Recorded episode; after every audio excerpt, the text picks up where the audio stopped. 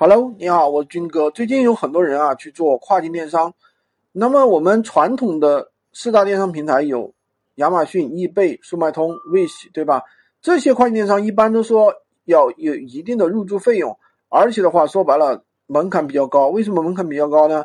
他们都是要求你懂英语的啊，因为他们都是英语平台。说是你有软件，但实际上那些软件，呃，说实话翻出来都是不对劲的啊。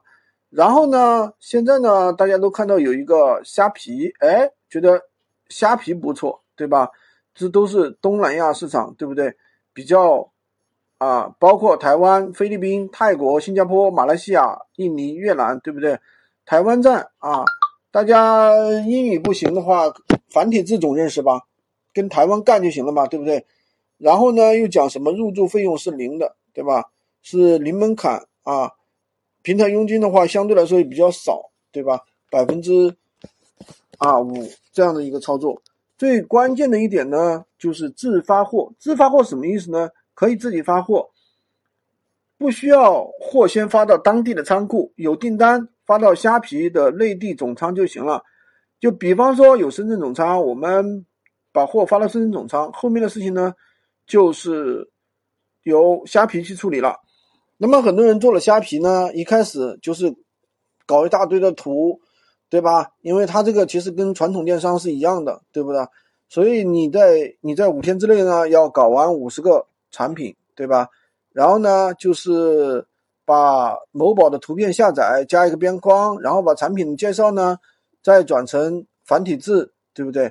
然后呢，这个开始上产品啊，上了。传了一百五十个产，一百三十个产品，好不容易开单了，结果一算呢，一单才赚十台币，差不多两块钱，平均一天一块钱啊。然后呢，这个时候呢，就叫大家要那个把价格定的低一点啊，做引流款，对吧？上了两款所谓的引流款，然后人民币成本价呢是一人民币，结果呢卖一台币，结果呢。爆单是爆单了，利润款一个没卖，结果呢，直接被人家薅羊毛了，一次性，啊，一个同行一次性下了三单，这次呢三五百个算上运费，大概亏了两千块钱。虾皮平台的另外一个套路呢就来了，什么套路呢？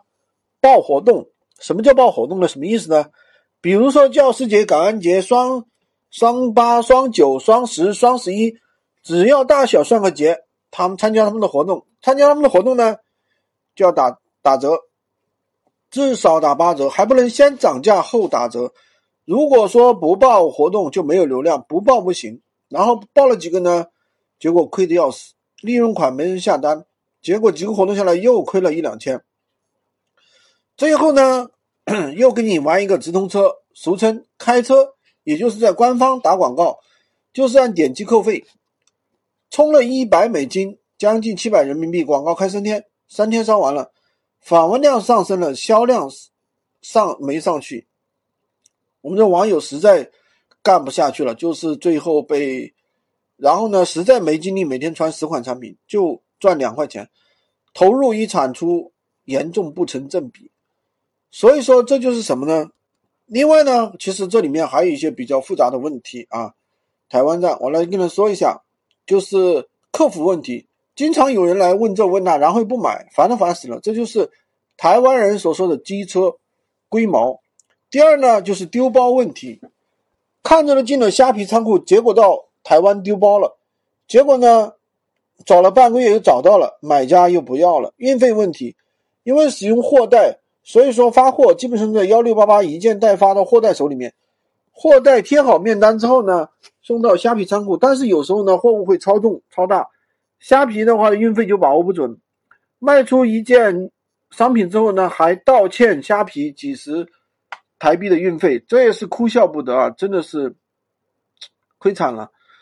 看上去门槛比较低，但是呢，呃，怎么说呢，坑也是比较多的，真的是信息差比较大。为什么呢？因为国内。国外的信息差比较大，你不知道这个东西的话，你就会一个一个的去踩坑吧。